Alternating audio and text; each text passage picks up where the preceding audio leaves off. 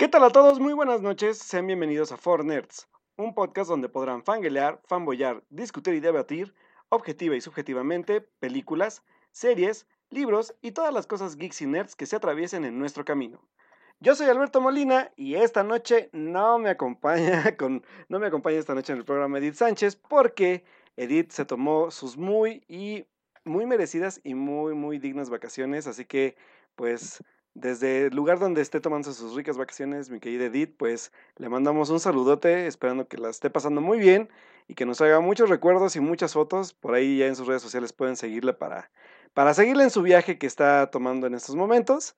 Así que pues ya estamos aquí por lo menos para llevar a cabo el programa y obviamente pues no, no vamos a abandonar el espacio y pues estar aquí los que podamos estar y platicar lo que sucedió en la semana, porque hubo muchas cosas que sucedieron y pues hay que hablar de ello. Y para eso, pues el día de hoy invité a uno de nuestros ya consentidos del programa para que pues me acompañe a platicar un ratito por, por, lo que tenemos que hablar de tanto de cine como de series de televisión y pues las noticias de la semana y nuestros momentos de la semana, como ya es muy acostumbrado acá. Así que pues, sin más preámbulos, presento a mi queridísimo Carlos Ochoa. Hola Carlos, ¿cómo estás? Hola Alberto, hola a todos los escuchas de Fornerds, muchísimas gracias por la invitación y por estar otra vez en este espacio compartiendo pues lo que más nos gusta, ¿no? Este, cine, series, cultura pop en general. Tengo muchas, muchas ganas de, estar esta noche para discutir de, la película, una de las películas de las que vamos a hablar hoy. Y también, pues muchas gracias Edith por, por, por la confianza y lo mismo, espero que se la esté pasando muy bonito. He visto algunas de sus fotos y traen bonitos recuerdos además. Y pues esperamos que no... Eh, esperamos que, que el, programa sea de su agrado cuando ya lo escuche.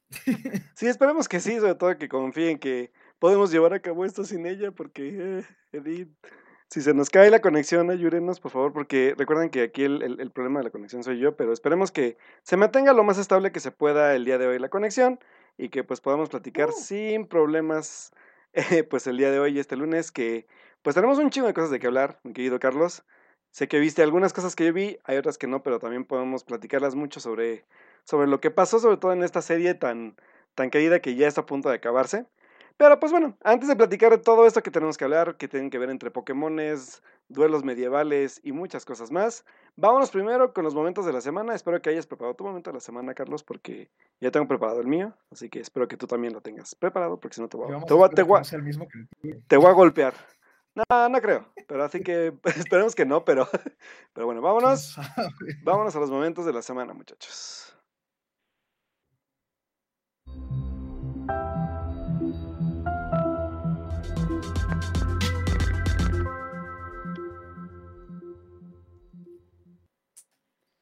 Y pues bueno, vámonos a los momentos de la semana y pues obviamente como el invitado va primero, pues le doy la palabra a Carlos eh. para que nos diga su momento de esta semana. Vas, Carlos.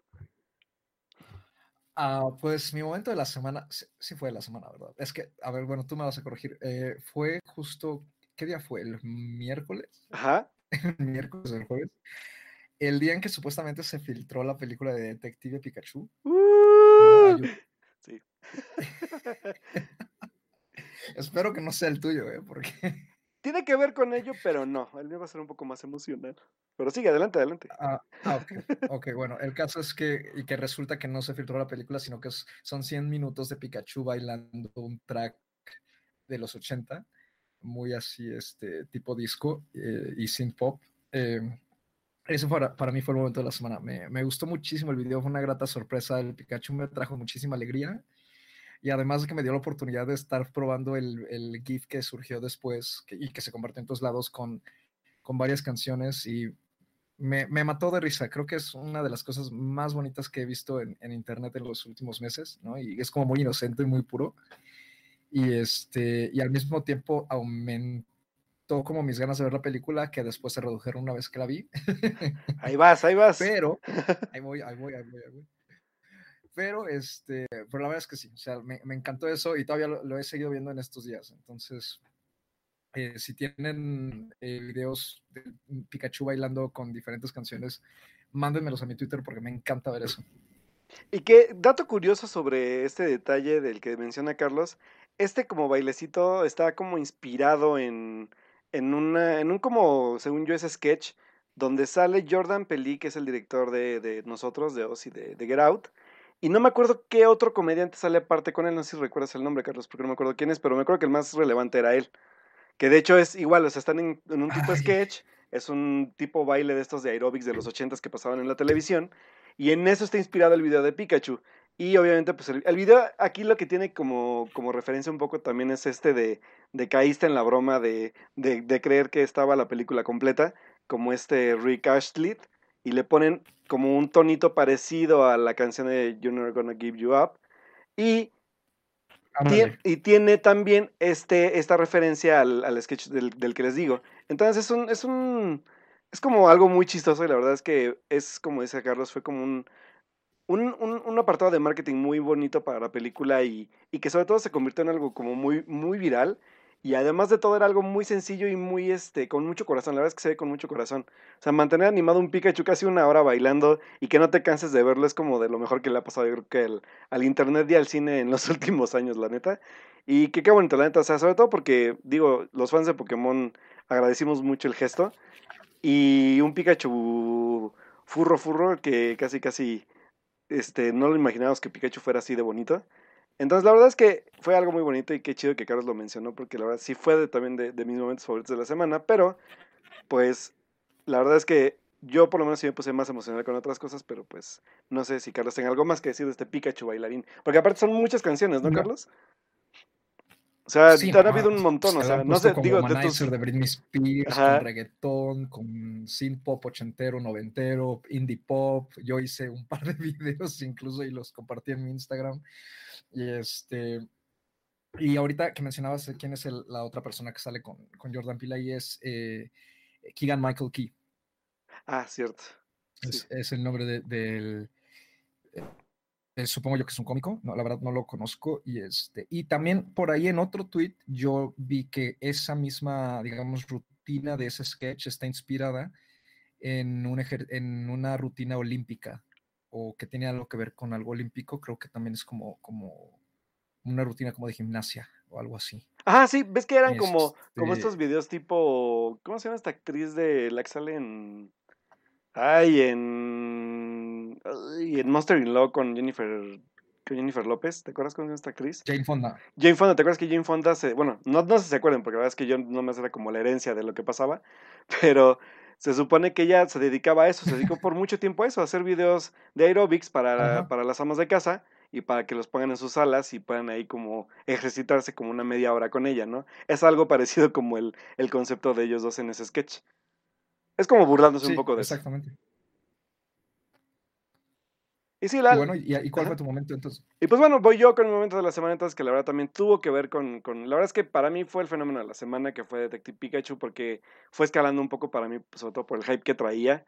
No solo porque, como les había comentado el programa pasado, pude ver una de mis películas favoritas animadas de Pokémon, que es Pokémon 2000, sino también pues pude jugar un ratito, o sea, Pokémon Go porque hubo evento que, bueno, son estos eventos que se llaman como días de la comunidad, donde por cierto número de días Pokémon Go activa como unas misiones o como aspectos especiales del juego, donde en este caso podrías capturar a, Pikachu con su gorrita de detective y también capturar a los Pokémon que más se ven en la película, que, son por ahí este Squirtle, que son Bulbasaur, que es este Ipom, que es que y todo ese tipo de Pokémones que predominan dentro de la película, los puedes atrapar con mucha facilidad. O sea, no, no suelen aparecer con tanta facilidad, pero en, este, en estos días sí.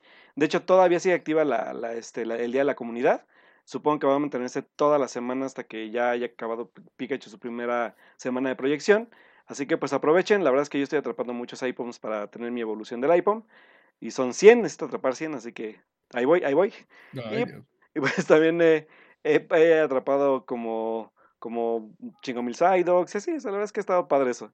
Y pues obviamente ya tengo a mi, mi detective Pikachu también ya capturado, así que pues todo este hype que se armó alrededor y obviamente pues aprovechando las estrategias de mercado que puedas interactuar con, con la película en sí, pues ha sido muy bonito. Pero creo que lo más bonito para mí pues fue exactamente el estreno. La verdad es que yo fui a un cine que traté de que fuera lo más tranquilo posible para no atascarme de gente en, los cines como populares de acá de Puebla. Y para mi sorpresa, en el cine que estaba un poco retirado ya casi a la salida a México, había también mucha gente, o sea, la sala estaba casi llena. Y lo más padre de todo es que había no solamente fans como yo, de, o sea, obviamente de, mi edad, a mis 20 años, por ejemplo. y. ¿Qué? Cállate. Y que estaban también, o sea, obviamente, pues como buen fan, estaban jugando Pokémon Go entre todos, haciendo ahí Poké amigos para obtener sus códigos y compartir un poco la experiencia de Pokémon. Pero también lo bonito de todo es ver que había gente más grande, o sea, como ponete como unos, a no mucho 35, yo creo. Y iban, iban, o sea, ellos eran fans de Pokémon, pero también iban con sus hijos que también eran fans de Pokémon.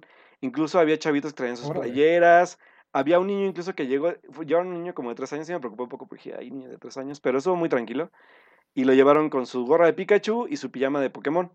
Entonces fue muy, muy bonito ver cómo, por lo menos para mí, un producto, una, una franquicia que es de culto todavía, porque la verdad es que no creo que, pese a que creamos que es un fenómeno mundial, sobre todo por lo del juego, que el juego atrajo a mucha gente, aún así creo que es una, es una saga que, que todavía le, le falta como mucha ¿cómo decirlo? Como mucha explotación de la misma, o sea, todavía le falta como darse a conocer en muchos aspectos. Y no es sencillo entrar a ella por muchos aspectos, ¿no? El número de Pokémones, eh, los videojuegos, o sea, todo lo que tiene detrás, ¿no? Pero lo padre de esto, pues es que la gente se, se involucre en ella, ¿no? Entonces, ver mucha gente formada para ver la misma película, pues la verdad es que fue muy bonito.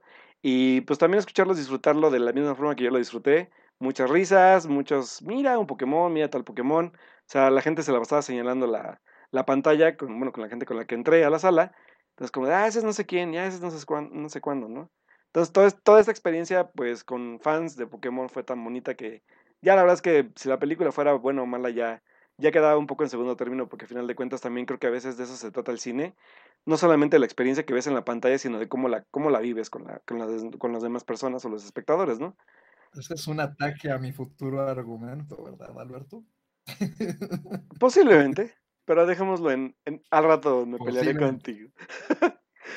no, y la verdad es que, fue, lejos de todo, o sea, digo, por ejemplo, también con Endgame, que, que ir a ver a la medianoche fue una experiencia muy padre. Pues a final de cuentas creo que de eso se trata a veces también, ¿no? De compartir la experiencia del cine. Esté bueno o mala, estás compartiéndola con, con, la gente que también le gusta lo mismo.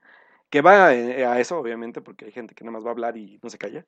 Pero no, o sea, ir con gente que en verdad disfruta la película como tú la disfrutas o la franquicia que disfrutas como ellos la disfrutan, pues la verdad es que fue muy bonito. Así que fue mi momento de la semana, la verdad es que ver Pokémon este, con, con, con muchos fans, porque yo no esperaba verlo, literalmente yo esperaba que hubiéramos 10 personas en la sala y no, o sea, una sala casi llena, entonces fue sorprendente para mí eso.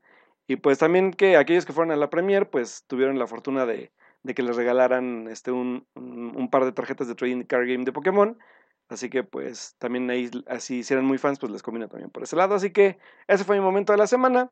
Y fue muy Pokémon esto, este momento de, de, de, los dos. Y la verdad que bonito, la neta es que me gusta que Pokémon dé de qué hablar. Ya sea bueno o malo, pero que dé de qué hablar y sobre todo que, que sepamos que pues esta franquicia por lo menos puede tener un impulso muy importante para más adelante. Ya lo veremos, ahorita vamos a hablar de ello porque también vamos a hablar un poco de los números que ha generado Pokémon y de la noticia que se dio hace unas horas más o menos sobre qué va a pasar con el futuro de las franquicias en live action. Así que manténganse pendientes y ahorita platicamos en las noticias sobre ello. Así que pues bueno, de mi parte, eso son, ese es mi momento de la semana. No sé, Carlos, ¿quiere agregar algo más, amigo? Em, no, yo creo que lo, lo, resumiste muy bien, ¿no? O sea, a mí también creo que había gente todavía, antes de que incluso saliera la película, ¿no? De, eh, se tiene, digamos, como que entre la comunidad en general, ¿no? Tanto la comunidad este, fan de Pokémon, obvio, pero como que hay esta especie de que pues Pokémon se queda como en los videojuegos y y ha perdido mucho fuelle con el paso del tiempo desde que, desde que inició. Yo creo que no. O sea, a lo mejor sí ha habido momentos en que ha estado más em, quieta la franquicia, mm, pero yo creo que desde que surgió Pokémon Go y a raíz de que han surgido más, este, más versiones, que se viene también la primera versión de, Pokémon Sword y Pokémon Shield para, para, este, Switch. ¿La novena, la octava o novena? este, la octava, ¿no? La octava generación. Es la, novena, ¿no? Novena, sí, perdón. No, es la. ¿Sí es la octava? Según yo es la octava. Según yo es la octava generación. Bueno, ya, ni sé. ya, ya, me perdí, pero según yo es la octava. Sí, esa es la octava generación. Sí, es la octava. ¿Y, y, ¿Sí es la octava? Sí, es la octava. Ajá. Y bueno, y pues más aparte la, la película, y claro, o sea, yo creo que, que no. Es, es un fenómeno que, que también, igual que, que, por ejemplo, el fenómeno Warsi, igual que el fenómeno. Eh, Harry Potter, el fenómeno de, del Marvel Cinematic Universe es un, llegó para quedarse y creo que no es que esté reviviendo ahorita, sino más bien creo que se está expandiendo, ¿no? Hay muchísima gente que, que, le entró al fenómeno de una u otra manera, a lo mejor sin, sin, necesidad de meterse tanto a los juegos como tal, que creo que los juegos sí ya están en, ya hay una especie de nicho en el sentido de que sí pueden ser bastante excluyentes, eh, pero pues como, como todo, ¿no? O sea, igual Harry Potter también puede ser bastante excluyente si nos vamos nada más a los libros, en cierto sentido, ¿no? Y es... Que, que, que, al final eso es lo interesante, ¿sabes? O sea, que, que, es, que haya esta como... ¿Cómo decirlo? Como esta... Esta cobertura 360 de la franquicia en sí, o sea, por ejemplo, digo, hablamos, sobre todo ahorita hablando de Pokémon, tenemos videojuegos, tenemos eh, mangas o cómics este, japoneses, tenemos el anime, la caricatura que también es muy famosa como en cierto tipo de nicho, sobre todo en chavitos como de 8 a 12 años, por ejemplo. Este, hablamos también de las películas animadas, además de ahorita que empezó todo el rollo de live action, de qué más, este, tenemos el juego de tarjetas, o sea, tenemos muchas formas de, involucrarnos con el universo Pokémon, así como otras franquicias, así como con Star Wars, igual con los cómics, los libros, este, las series animadas.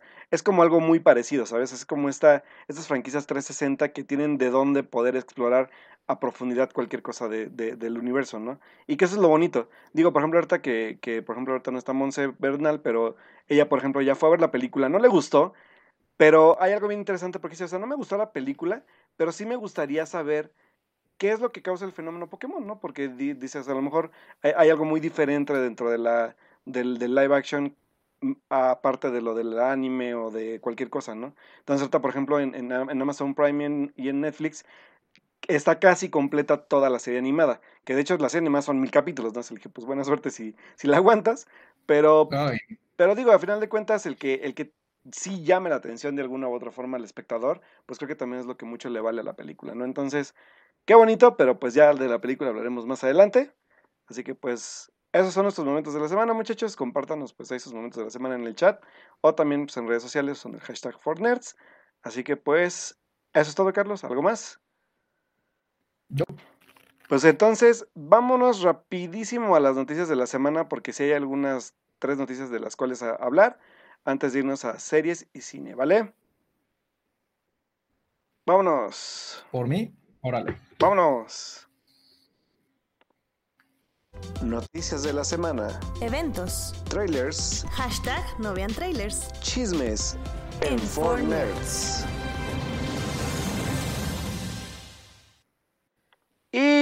Pues muy bien, las noticias de la semana, así que vamos a empezar porque creo que Carlos está como muy insistente en que tiene una noticia muy importante que decirnos, así que vamos a empezar con las noticias de Carlos y de ahí nos seguimos rapidísimo con todas las que salieron esta semana, que son bastantes, pero tratemos de irnos bastante rápido. Eh, no, fíjate que no es que esté insistente con la que tengo, simplemente la vi hace rato me llamó mucho la atención porque digamos como que le puse un poco de, un poco de he estado leyendo, no, no, no así con mucha fervor, pero sí, digamos, he estado siguiendo a medias el caso desde que se originó hace como un par de meses. Y me llamó la atención, porque justo me apareció en, el timeline hace un par de horas, este, creo que igual es una, es una noticia algo seria, pero podemos relacionar que, que tiene que ver con gente que ha salido en series. Este, este mm, escándalo eh, que se generó en Estados Unidos por los sobornos que pagaron varias personas de, digamos, de la alta sociedad, incluidas algunas actrices, eh, a diferentes universidades de Estados Unidos para que sus hijos pudieran eh, tener un lugar ahí y obviamente pues quitándole la plaza a otras personas, ¿no?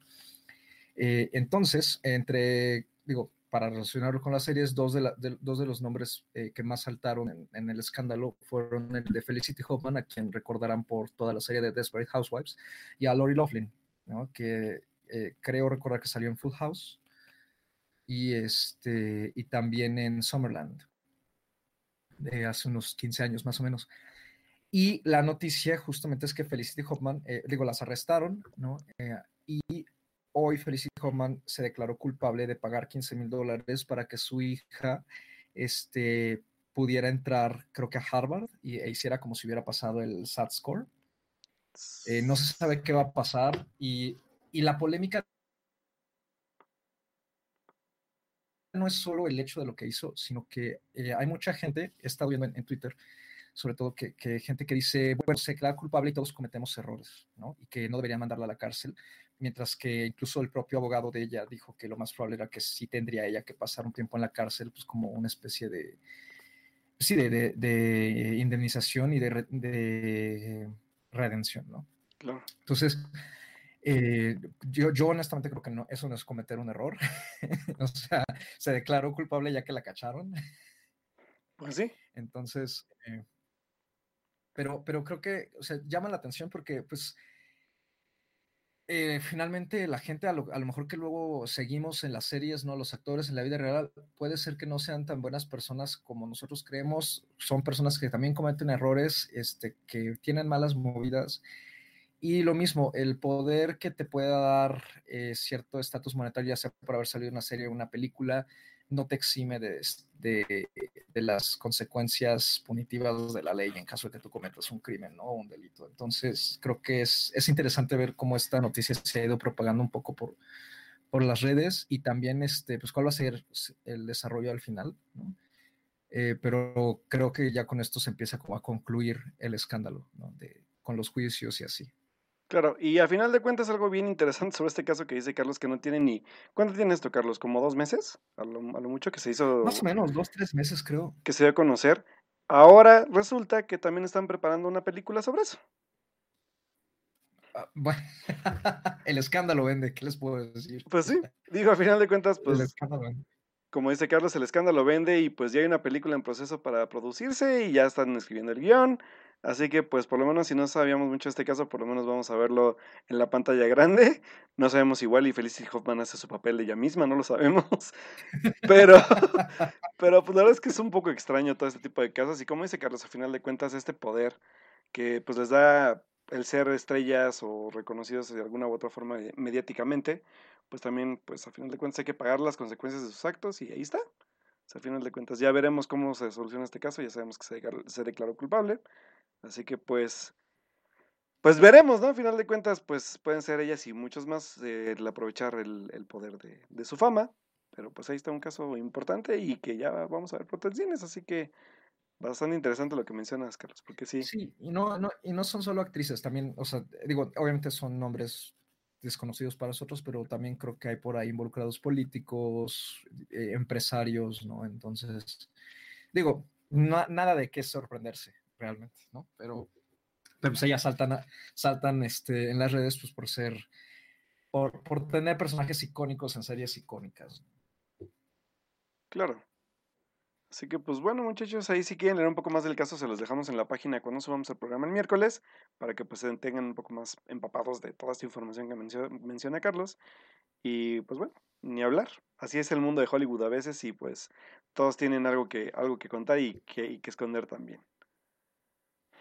¿Qué otra ¿Tú tienes alguna? Bueno, te toca a ti decir una noticia y tengo otra, pero capaz que me la ganas también, entonces. No, esta, esta, esta me van. Yo sé que me van a odiar porque estoy muy insistente con Pokémon, pero.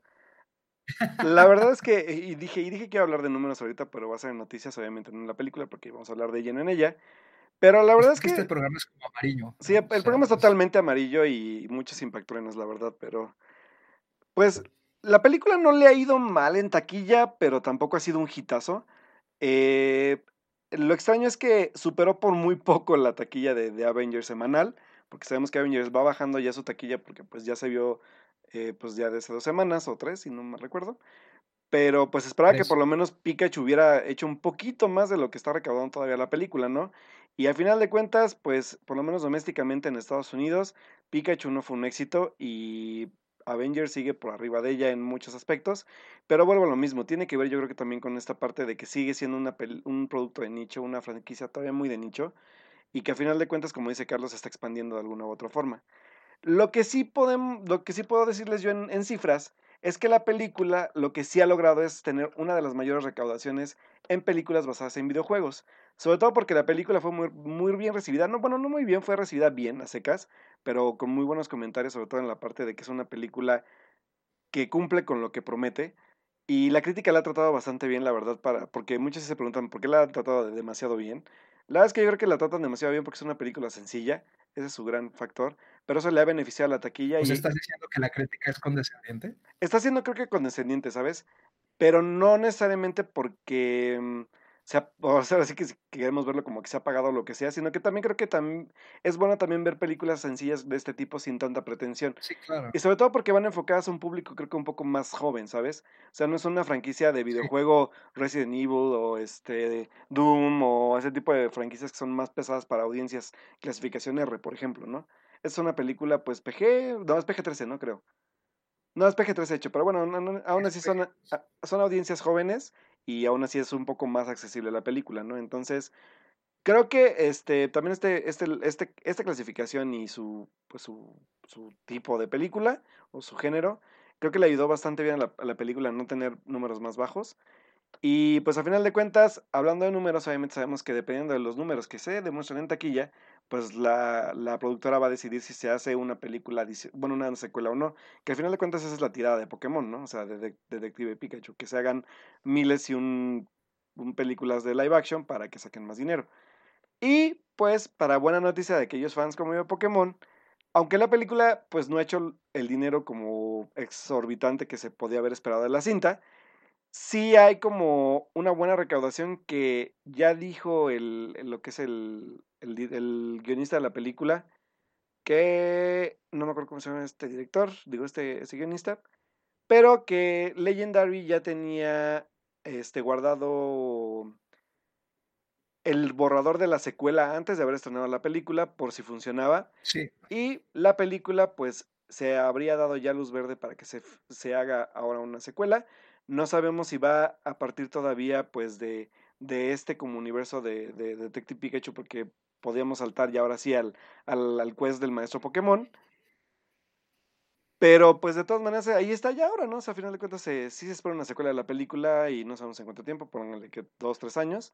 Pero, pues, Pokémon parece que sí se va a quedar un ratito más en cines más allá de las cintas animadas, así que pues vamos a ver qué, qué viene después de, de Detective Pikachu y cómo hay tratamientos diferentes pues para esta nueva franquicia que debe, puede haber muy mil y formas para tratarla, o sea, es, un universo, es un universo muy vasto, así que posiblemente pues puedan irse de un camino un poco más sencillo, que yo creo que el maestro Pokémon, porque ese sí es un poco ya más...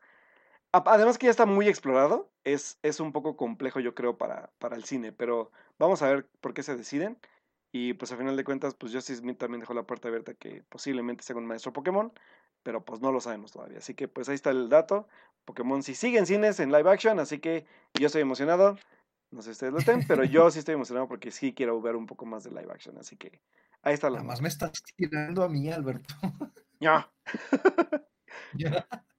No, pero sabes que es muy interesante esto que comentas de lo de la recaudación, porque justo yo también eh, lo estuve comentando con, con alguien el, el sábado, eh, después de que vi la película. Y fíjate, a diferencia de la función que tú dices que, a la que fuiste, eh, yo tuve un problema. Yo originalmente iba a ir a, a una función matutina y resulta que la función no existía. Entonces me mandaron a una función en la tarde, a media tarde. Y la función a media tarde a mí me hizo como que pensé, dije, híjole, es que esa va a estar más llena, ¿no? O sea, justo yo por eso quería ir a una función matutina y resulta que mi función de las 4 de la tarde estaba prácticamente vacía.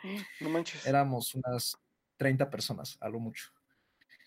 Eh, y en un cine, digamos que supone que tiene gente, ¿no? Eh, pero sí me, me di cuenta que la gente sigue entrando a ver Avengers. Entonces eso me dejó pensando. Y después de que vi la película también, y yo no salí tan convencido ya al rat- en un ratito que la discutamos, este, veremos eh, por qué.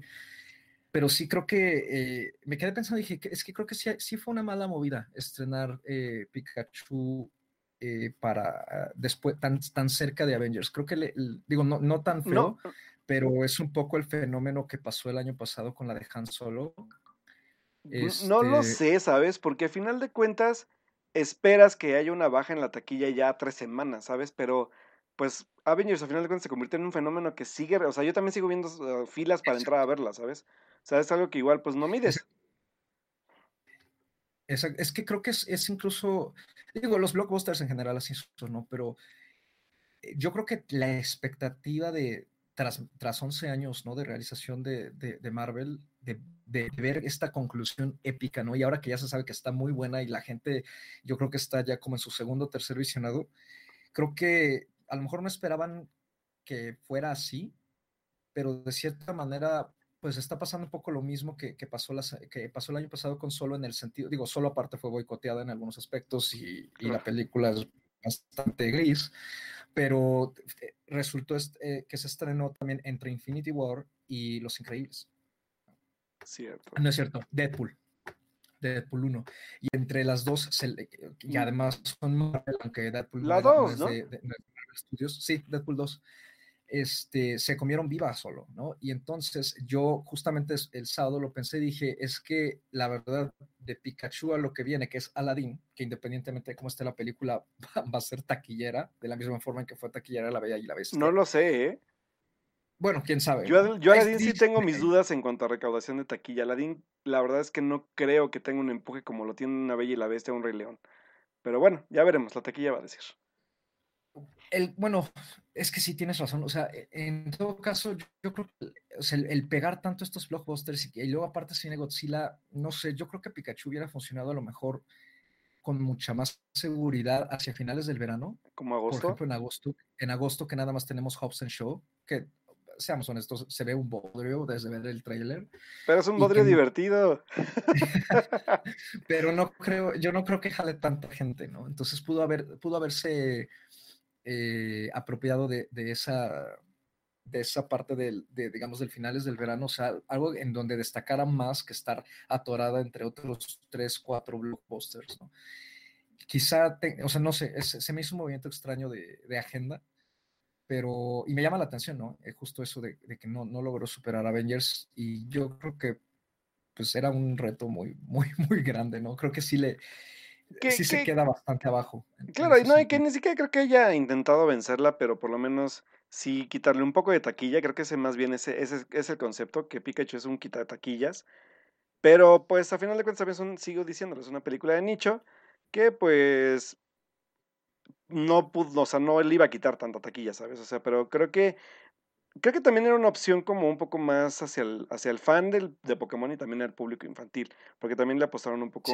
Que bueno, que no sé qué tan infantil haya, sido la apuesta, porque digo, Ryan Reynolds fue como la carta fuerte, y pues Ryan Reynolds, si lo enfocamos con, con Deadpool, no creo que haya sido como la mejor idea, pero igual eso pudo haber afectado bastante a la taquilla de Pokémon, no lo sé. Pero, pues bueno, digo, los números no son tan malos, pero tampoco son, están lejos de ser buenos como, como esperábamos. Como un, por lo menos un, un promedio de película de verano, ¿no? Entonces es como, está bien a secas en taquilla, y pues ya, por lo menos eso ya le ganó su secuela. O sea, creo que es lo más importante. O sea, ya más allá de, de que le gane a alguien Avengers, que no creo que haya Avengers, Killer Avengers o movie, una película asesina de Avengers en mucho tiempo, yo creo que hasta, ni siquiera el propio Disney, yo creo que hasta el Rey León vamos a ver eso el Rey León va a, ser, va a ser la siguiente. O sea, y el Rey León, la neta es que ve horrible, pero pues. pues sí, la neta tengo que decirlo, pero yo creo que va, a ser, va a ser la que quita taquilla ya Avengers por un ratito.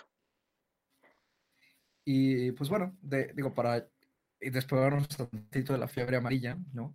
Este, este, este, como dije hace rato, este episodio, este programa está pintado de amarillo, pero vamos a ponerle un retazo negro. Hoy salió también el trailer de ¿Es el primer tráiler, Alberto? Creo que sí, ¿no? El primer tráiler de Maléfica. Maléfica.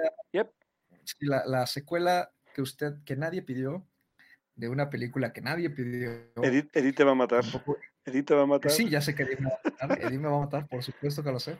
Este, y con este extraño nombre que se llama Mistress of Evil, ¿no? Que aquí creo que le van a poner Dueña del Mal. Dueña del Mal. Me llama la atención eso porque la, la digo, no es la traducción oficial, pero la traducción que se, que se utilizó en la película de La Bella Durmiente, cada vez que se menciona lo que ella es de Mistress of Evil, es la emperatriz del mal. Así es. Suena más, más este, imponente, ¿no? Y, e, e intimidante. Eh, hoy salió el primer tráiler, lo vi hace apenas una hora.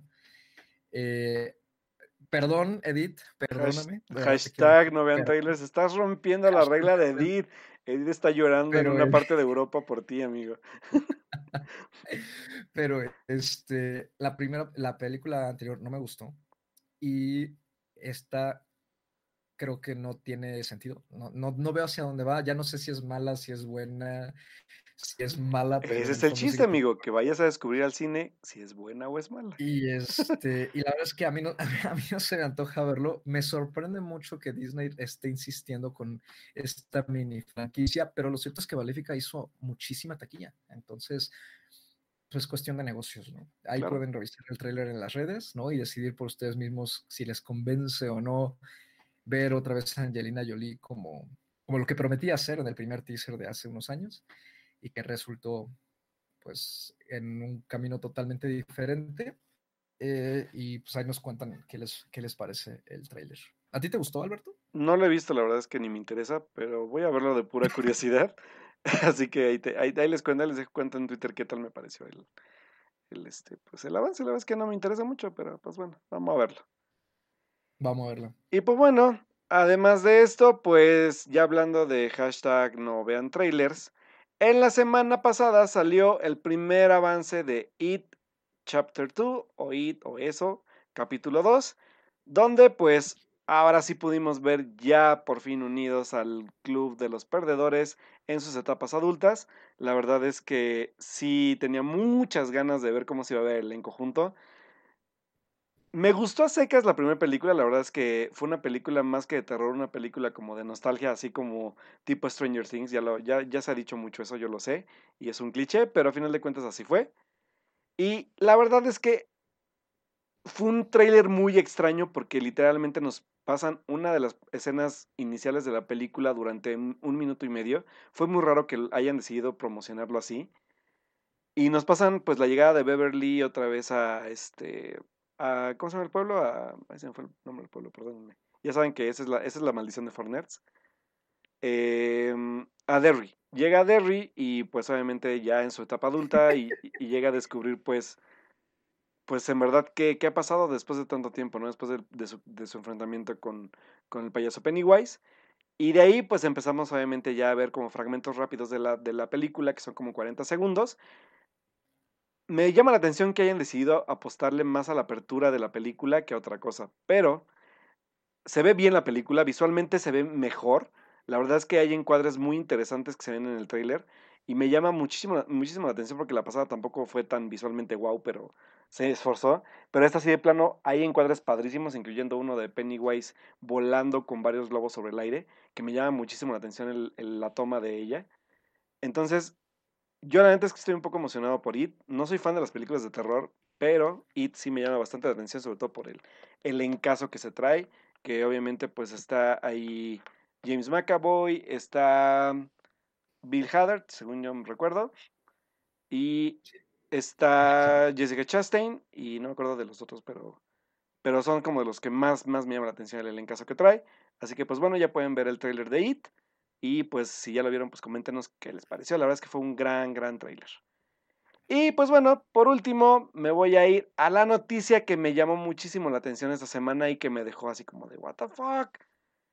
Pues resulta que a pocos días del estreno de, eh, de John Wick, que se llama, bueno, que se va a llamar John Wick 3, que original es, pero su título original es Parabellum, John Wick Parabellum. Aquí también se va a llamar para verlo. No, aquí no se va a llamar John Wick 3. No, no, Ugh. le van a quitar el, el- el- el subtítulo de, de Parabellum. No sé por qué. ¿cómo, cómo, cómo le ponemos Parabellum en español? ¿verdad? ¿Qué significa eso? O sea, Así ay, es. señores, por favor, o sea, no tengan miedo de hacer que la gente piense un poquito. Ya, mi sí. Sí, ya sé. No, sí, se va a llamar John Wick 3. Y pues bueno, el director de John Wick 3, si no lo sabían, es Chad Stahelski, que él aparte de todo también fue como, según yo tengo entendido, stunt en las películas de Matrix junto a las hermanas Wachowski en aquellos tiempos. Así que bueno, o sea, los conoce de, de- de- desde entonces de los proyectos de Matrix. Y resulta que dio una noticia bomba en la semana, que yo me quedé de a seis cuando, cuando leí la, la- nota, que resulta que durante una entrevista de promoción de la película, dijo que está confirmado que ambas hermanas han dicho o le han confirmado que están preparando el regreso para el universo de Matrix, donde todavía no asegura que, vayan a dirigir ellas eh, estas, esta película, todos hablan de una película, aunque yo más bien entendí que van a ser nuevos proyectos de Matrix, yo creo que igual pueden ser series, estamos en un tiempo donde creo que valen más las series que las películas a veces, por, sobre todo por lo que quieran contar, y pues obviamente tenemos ahí su, su, su, su ya su, como su participación en, en lo que fue esta serie que se canceló de Netflix, que es Sense8. Y este, pues, además de esto dijo que si ellas no dirigieran, a él le encantaría pues poder participar como director en esta nueva como, como entrega, ¿no? Ya sea en series o ya sea una película nueva, ¿no? Así que me llama muchísimo la atención, sobre todo, una, porque que New Reeves, con, gracias a John Wick, recuperó un poco de, de esta fama perdida y de este, de este como andar como de proyecto en proyecto extraño, porque lo vimos en thrillers muy raros, lo vimos incluso en una comedia romántica con Sandra Bullock. Así que que, que Kenny Reeves haya regresado al género de la acción, la verdad es que es bastante gratificante, sobre todo por John Wick. Y pues vamos a ver qué pasa. O sea, la verdad es que a mí me llama bastante la atención qué más pueden contar este, las hermanas Wachowski. Obviamente no dirigirán, pero podrán, van a escribir obviamente el guion. Así que, pues, no sé ustedes qué opinen o tú qué opinas, Carlos, pero la verdad es que me llama mucho la atención que podamos volver a la Matrix de una u otra forma y a ver si es que regresa Kenny Reeves con ella. Pues mira, a mí vas a matarme ahorita. Yo no soy fan del universo Matrix. Este, confieso que nada más he visto la primera película, que me parece buena, pero no, no es, no es mi, como tu lo mío, pues. Sí, no, no es lo mío. No es un mundo que al que a mí me interese regresar, ¿no? Y, tan, y tan en su momento no me interesó regresar que por eso no, no vi las secuelas. Eh, algún día lo haré, eh, pero eh, o sea, creo que, pues, es que regresar a revivir momias, ¿no? Aunque esta momia es más reciente, ¿no? La, la, finalmente la franquicia no tiene más de 20 años. revivir momias creo que es una, una movida arriesgada, ¿no? Hay momentos en que funciona muy bien, sobre todo si la momia original no, no fue muy buena y se le puede expandir mucho. Eh, y, hay momentos en que a lo mejor la revives, pero pues no encaja, ¿no? No, no, no encaja en el panorama, en este caso del cine actual, ¿no? Pues es, como cuando se vuelve a juntar una, es como cuando se vuelve a juntar una banda y la banda, este, pues no encaja, ¿no? O sea, ni en el sonido de la radio, ni en el panorama musical. O sea, es, algo similar. Creo que en, ese sentido Matrix, eh, con esto de que ahorita está también eh, explorándose mucho otra vez la ciencia ficción en, aspectos, digamos, con, ciertos giros, creo que Matrix sí tiene campo, o sea, sí, sí tendría taquilla y todo. Eh, me gusta, en todo caso, que, que, las mismas Wachowski estén involucradas. Lo que no me gustaría es que efectivamente fueran ellas, ellas estuvieran fuera del proyecto, ¿no? Eh, porque ya creo que eso le da cierta como legitimidad y, como que lo vuelve a genuino y, y, que pues al menos va a estar cuidado de cierta manera, ¿no? Eh, sin embargo, también espero que realmente sea por tener ganas de contar una historia de verdad y de explorar, y no solamente de, bueno, es que nos cancelaron Sense8 y no sabemos qué más hacer, ¿no? Entonces, pues, pues hay que regresar a lo que más nos dio dinero. También es eso, obviamente, pero también tiene razón Uriel. La verdad es que también la, última parte de Matrix, que es Matrix Revolución, no fue la verdad tampoco tan bueno. O sea, la verdad es que el, final sí fue un poco agridulce para muchos. Que la verdad creo que nos acordamos más siempre de, de la primera de Matrix. La verdad es que Matrix, este, la segunda, a mí me gusta también mucho, pero sí la 3 queda un poco de ver. Así que igual podemos volver un poco a que le puedan dar una, un cierre diferente o un o por lo menos se ¿cómo se puede decir? Se Como que se rediman un poco en ese final, ¿no? Que a muchos, muchos fans no nos gustó. Así que yo por lo menos sí me emociona y sobre todo porque tenemos nuevas tecnologías. No hemos visto trabajar a las Wachowski con nuevas tecnologías desde yo creo que Meteoro. Así que me interesa bastante ver qué pueden hacer de nuevo, qué pueden ofrecer al cine a final de cuentas, ¿no? Así que pues queda ahí pendiente ver qué, qué, qué hacen y si ellas van a dirigir o le van a dejar el proyecto al director de John Wick ahorita. Que fíjate que de todos modos, aunque le dejen el proyecto a él, mientras ellas estén detrás, yo creo que el proyecto saldría bien, ¿eh? porque John Wick, eh, la verdad es que las películas, eh, digo, creo que, creo que sí tienen una estilística y una conceptualización que podrían no ser para todos los gustos. Claro. O, o más bien para todos los gustos, no creo que es, es una película que podría ser difícil entrarle. Pero eh, está bastante bien redondeada, no es tan ambiciosa como pareciera, y yo creo que eso le es parte de su éxito, que le ha permitido explorar creativamente eh, varias cosas poco a poquito sin tener que organizar un universo cinematográfico y así tipo como lo que hizo DC, ¿no? De enseguida ya a la segunda película querer expandir muchas cosas. No, yo, yo creo que, que eso es parte de, de, su éxito y además este, la visión está muy, muy bien eh, controlada. A mí, en lo personal, la, primera me gustó. yo en su momento no la peleé. De hecho, más bien no vi ninguna en cine. Eh, no, no las peleé. Y la verdad, me, las me recomendaron la primera, la vi, me gustó. La segunda también me gustó. Creo que me gusta menos que la uno. Pero creo que ambas películas son de lo mejor de acción que, que ah, eh, con, digamos, con cierto estilo más marcado a que simplemente sea acción eh, tipo Misión Imposible. Claro. Y que hemos recibido en los últimos cinco o seis años. Entonces, eh, creo que aunque él se quedara como director, la, la, idea sería buena, le, le, iría bien al proyecto.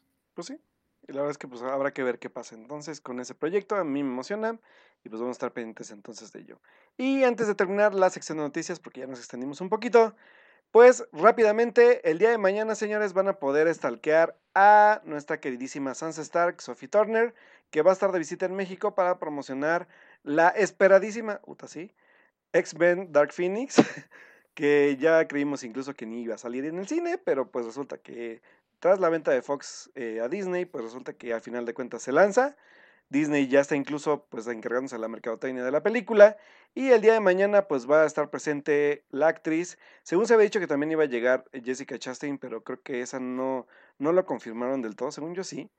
Pero bueno. Sí, se supone que sí vienen las dos. Ok, entonces Jessica Chastain también yo la verdad prefería como stalkear a Jessica Chastain a, Sophie Turner. Pero pues bueno, mañana van a estar, este, van a estar en la plaza, en la Plaza Toreo Parque Central para un fan event donde se van a reunir con varios fans de, la saga. Y posteriormente, eh, el día, bueno, pasado mañana, van a tener la conferencia de prensa con medios nacionales para hablar de la cinta. Así que, pues, este, según yo, la conferencia, por si quieren, yo les doy los datos para que vayan a stalkearlas, ¿qué pedo conmigo? Van a estar en eh, un centro comercial que está en, según esto, en la colonia Lomas de Sotelo. ¿Cuál es, Carlos? Pues es el único dato que tengo. No lo eh, dice. ¿Suena lejos? me, suena lejos, este, lejos. Pues lejos, o sea, si quieren ir lejos a stalkearlas, pues adelante, ¿no? O sea, siempre es bienvenido, porque hay gente que dice que va a stalkear a Jake Gyllenhaal cuando vino a México y nada más no pudo stalkearlo, ni, ni porque se lo dejamos de tarea en Foreigners lo pudo hacer bien. Pero bueno, esa es otra historia. Carlos, la, Carlos, la pedrada no era para ti, Carlos, en serio, no era para ti. Ajá, sí, como no. Bueno, en caso de que no puedan acceder a esa plaza que está lejos, mejor busquen en internet, hay gente muy stalker y los clubes de fans generalmente no se equivocan nada de eso y vayan a estoquearlas a su hotel. Exacto. Ahí sí pueden, pues ahí les roban un autógrafo o alguna foto, lo que sea. Y pues bueno, son... no es cierto. Eh, también, ¿por qué no? Sobre todo a mi, a mi, a mi guapísima Jessica Chastain, que la verdad sí, señora Jessica Chastain. Y bueno, muchachos. Sí, Sophie Turner. Ah, sí, Sophie Turner, que la neta, o sea, digo, no, no, es mala actriz, pero tampoco soy fan, así que. Ah, Jessica Chastain es, es a quien deben estar amigos. Y aunque digan que ella va a ganar el trono, no me importa. Whatever. Ya, ya me enojé. Muy bien, muchachos, pues esas son todas las noticias de esta semana. Fueron bastantes, pero pues vámonos entonces rápidamente a series, porque hay que hablar, obviamente, del penúltimo episodio de Juego de Tronos y una recomendación que les voy a dar para que también, si ustedes están hartos de Juego de Tronos, puedan ver algo también muy bonito que seguramente yo sé que le va a gustar a Julián, que está por ahí en el chat. Así que vámonos rapidísimo a series. Yay.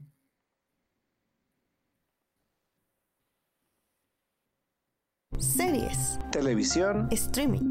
En. For Nerds. Y vámonos rapidísimo con la serie, señores. El día de ayer se estrenó el penúltimo episodio de Juego de Tronos que ya está por terminar el próximo domingo. Y pues después de ocho años de inversión de tiempo en esta serie, pues ayer por fin tuvimos un gran episodio, la verdad es que creo que fuimos bastante condescendientes con el episodio. Yo sé que Auriel odió el episodio, pero la verdad es que a mí me gustó bastante porque estos son el tipo de cosas que hacen a Juego de Tronos, Juego de Tronos. O sea, yo sé que tuvimos que pasar por alto muchísimas cosas para poder llegar aquí, pero a final de cuentas, las señales siempre estuvieron ahí. Sobre todo, ¿por qué? Porque obviamente voy a empezar, hay spoiler alerta aquí, si no han visto el episodio, huyan y regresen en 5 o 10 minutos. Pero, señores, así de, Carlos, y de ahorita vengo con permiso. Voy por agua. Voy por agua, Beto, ahorita vengo. No, pues la verdad es que eh, sí ha, dividido, así como toda la temporada ha estado dividiendo a muchos fans. La gran realidad de todo es que sí, la, la serie está mal escrita. La serie, al, carecer del- de la fuente oficial de donde se obtenía toda la parte narrativa, pues David Weiss y David, eh, no, ¿qué es? No, creo que bueno, Weiss y Benioff, que son los, los, los escritores y showrunners de la, de la serie, demostraron que al momento de quedarse sin su base, pues se quedaron también sin capacidad para poder conectar estos puntos que dejó bastante abiertos George R. R. Martin en su último libro. Y pues han hecho lo mejor que han podido también. La verdad es que no es una, no es una forma sencilla de reunir a personajes que están a kilómetros de distancias, como lo ha dicho siempre Edith, para reunirlos en un solo punto. Y el día de ayer por fin llegamos al punto clave, que era este King's Landing o Desembarco del Rey, donde por fin Daenerys, Jon Snow y toda todos aquellos que apoyan pues a la, a la madre de los dragones, pues van por fin en busca del trono de hierro y eh, pues obviamente a derrocar a Cersei como esta reina impositiva y, despreocupada de su pueblo, ¿no? Pues sí, así fue. Eh, llegamos a un episodio donde la gran decisión inicial de todo fue pues ver si Cersei se rendía ante, ante la ira de Daenerys y de todo lo que había ido viviendo y obviamente pues Daenerys ya viene afectada emocionalmente porque se da cuenta que a final de cuentas Jon Snow es aquel a que todos, a todos quieren, aquel a que todos obedecen y ella simplemente ha infundado miedo para poder pues llegar a- al, al poder que, que ha estado buscando siempre y que reclama por, por, por derecho propio.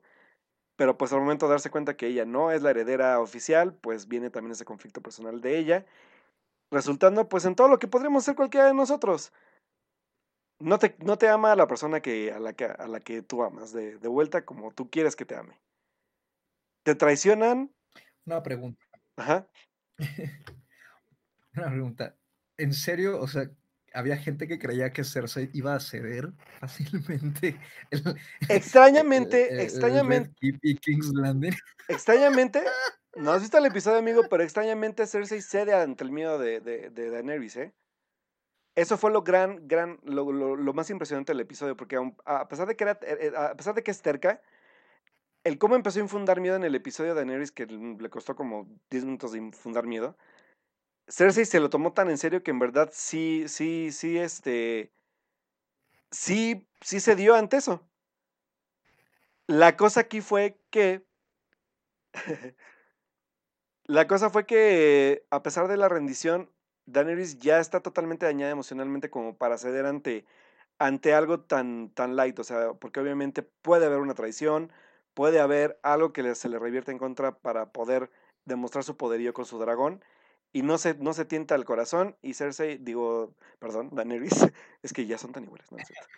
Pues la verdad es que Daenerys pues, dice, pues todos muéranse la fregada, o sea, la verdad es que ya estoy harta de ceder ante todos y de ser la buena. Así, pues es, creo que es lo que les decía, es como, creo que en un momento, algún punto de nuestras vidas lo hemos hecho, ¿no? Es como de, no te ama la persona que amas. Todos te reniegan, te traicionan, hablan mal de ti a tus espaldas, te mataron a dos hijos. ¿Qué más harías tú? Señores, era lógico que, que Daenerys iba a matar a todos. O sea, no, no sé en qué momento creían que iba a tomar un, un momento como de, ay, bueno, sí. No, la verdad es que la mujer ha venido sufriendo desde que empezó la serie. O sea, le han matado al marido, le han matado, le mataron a su, a su, a su consejera directa. O sea, Daenerys llegó a ese punto porque en verdad está justificado que llegó a ese punto. O sea, Dracarys a todo, a todo este King's Landing fue lo más evidente que pudo haber pasado en la serie. Y la verdad, qué gran episodio. Puedo comparar un poquito, ahora sí, acá no se lo había dicho, creí que, por ejemplo, la batalla de, por ejemplo, de Invernalia o de Winterfell iba a ser como, como el abismo de Helm, que no lo fue. Pero, por ejemplo, el ataque a King's Landing fue un Minas Tirith muy, muy, muy similar. O sea, fue, fue algo muy similar a Minas de, del Señor de los Anillos, El Regreso del Rey. Las tomas, la gente corriendo, la forma en que la gente se esconde, el ataque. La verdad es que fue un capítulo muy tenso y también muy triste. O sea, la verdad es que fue muy triste porque aquí hay finales tristes en todos los aspectos, pero creo que los más, los más, más, más emotivos para mí, uno, la despedida de Jamie y Tyrion, que fue, la verdad, sí, de lagrimita Remy. Y dos, el confrontamiento entre la montaña y el perro. La verdad es que fue, ese fue el momento para mí más épico de, de, todo, el, de todo el episodio e incluso yo creo que de toda la temporada, porque sobre todo además de, de, lo, de lo fuerte emocionalmente que fue este encuentro, las tomas, Carlos, estuvieron increíbles. O sea, el, el, aspecto de cómo se grabó esa escena fue increíble. O sea, la neta es que yo disfruté muchísimo aquel, o sea, ese enfrentamiento. Fue, creo que fue incluso inesperado porque no esperaba que personajes secundarios fueran tan, este, tan importantes y lo fueron. La verdad es que, este, me gustó muchísimo el, capítulo. Sí, ni modo, tuvimos que ser bastante condescendientes para llegar ahí, pero llegamos y llegamos y vimos finales de muchos personajes. Fue, hubo casi fácil ocho muertes importantes. Y pues así es. Y estamos a un capítulo de, de ver cuál va a ser la decisión de Jon Snow después de verse en este dilema donde sus hermanas le habían dicho que no confiaban en Daenerys y Daenerys hace lo que él esperaba que no hiciera. Y nos quedamos ahora sí que literalmente sin trono. pero Ajá. Yo, yo no me acuerdo si ya lo llegué a contar alguna vez en este programa. Mm. Yo dejé de ver Game of Thrones porque, por varios motivos, pero, pero justamente uno de esos fue que Jon Snow se me hacía un personaje sumamente soporífero. ¿no? Y sí, o sea, Jon Snow sigue sin, sigue sin hacer nada a la fecha, sin personalidad. Y, sí, sí, y sí. entonces el hecho de que siga, o sea, el hecho de que haya llegado vivo hasta el final es como de, ay, ¿por qué? O sea, ¿por qué? ¿Por qué? ¿Por qué? Pero bueno, digo, así es la serie. Eh, yo, como digo, o sea, eh, de, dejé de verla eh, y de hecho, realmente nunca la seguí, ¿no? Cuando empezó, la verdad es que no la vi y vi la primera temporada justo cuando iba como por ahí de la cuarta, ¿no? Que fue cuando me eché las primeras tres temporadas y, y sin embargo, digamos como que, que, es difícil separarse de la serie por completo, ¿no? En las redes, es, es, a veces siento que hasta yo la veo, ¿no? que la sigo viendo aunque no la veo, ¿no? De tantas pues cosas que se Como Luis Miguel. Pero creo que con lo que llegué a ver, ándale, algo así. Y yo creo que con lo que llegué, yo, yo lo, con lo que vi de la serie y al mismo tiempo, este, el comentarios y eso que veo en general, digo, no, algunos no me sorprenden en cuanto a lo de la escritura, ¿no? Las series en general ya lo saben, es muy difícil entre más temporadas son mantener consistencia y calidad, digamos, no a lo mejor calidad de, producción, pero por ejemplo calidad narrativa es difícil, pero sí, sí me han saltado un par de comentarios que he visto ya de, de, desde ayer, ¿no? Pero sobre todo hoy, eh, sobre lo que, lo que hace Daenerys. Que pues sí, sí sé qué es lo que hace.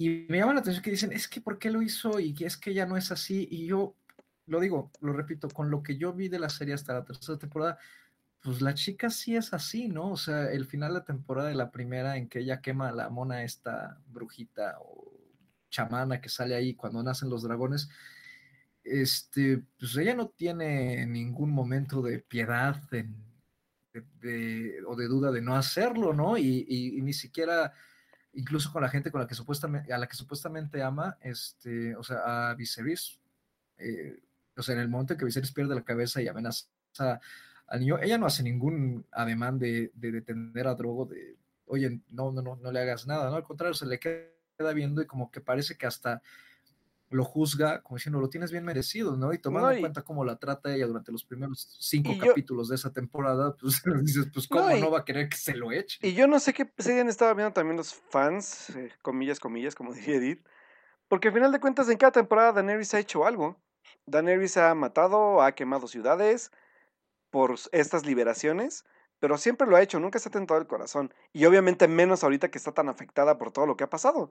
O sea, no sé en qué momento fue como de, es que cómo llegaron a ese punto. Eh, porque incluso leías un comentario de cierto tuitero, que no quiero mencionar su nombre, pero que es parte de un equipo de una revista muy importante de, de cine del país, donde dijo, es que se me hace misógino que le hayan dado ese, ese, ese giro a la pobre de Daenerys. Ay, señor, por favor, siéntese. O sea, neta, ¿Qué serie han estado viendo en serio? no, pero mira, aparte de eso, este. Y, ahorita lo mencionaste, ¿no? Justo de que, que, a lo mejor el camino para llegar a este episodio fue muy condescendiente, ¿no? A tu punto de vista. Y quería eh, preguntarte al respecto. O sea, es que sí. O sea, ¿cómo, cómo juzgas, eh, por ejemplo, el episodio? con base en lo que te está mostrando el episodio o con base en cómo se ha llegado a ese sitio, porque, eh, o sea, es complicado, ¿no? Porque el episodio podrá estar a lo mejor muy padre, pero... Pero ¿cómo llegamos si ahí? A lo mejor tiene... Si, si, si, si tiene cierres narrativos que aunque sean padres, son apresurados, Sí. o son incongruentes, Sí, sí, sí. o sea, ¿a qué, a, a qué culpas, ¿no? En ese sentido, ¿al episodio? ¿Al guion del episodio? No, o al guion de las temporadas previas, ¿no? O sea, es, es difícil, creo. eh, no, fíjate que el de las previas, al de las previas no, porque siempre lo habían anticipado. Más bien, yo creo que le echo la culpa a lo apresurado de la última temporada, de las últimas dos temporadas más bien, ¿sabes? O sea, las últimas dos temporadas han sido mal escritas, apresuradas. O sea, huecos siempre va a haber, pero hay huecos que son muy obvios y hasta muy, muy tontos. Pero que sin duda creo que los showrunners han demostrado que cuando se quedan, si se quedaron sin su material base, fue difícil conectarlo. Y también tiene que ver con lo que decía siempre, ¿no? O sea, también los libros no son buenos. Y digo, yo solo leí uno, pero el, el que comente Edith que haya, haya separado tanto a los personajes y volverlos a unir en dos temporadas, obviamente también era, era un reto titánico, ¿no? Y pues los unieron como pudieron, pasó el tiempo como pudo, y llegamos a este punto porque tuvimos que llegar ahí, ¿eh? O sea, eso, eso sí es una gran realidad. O sea, tuvimos porque teníamos que cerrar la serie, a final de cuentas. Pero, pero pues ya llegamos, o sea, digo, ya no, ya no, ya no tengo queja con el episodio porque de alguna u otra forma teníamos que llegar ahí.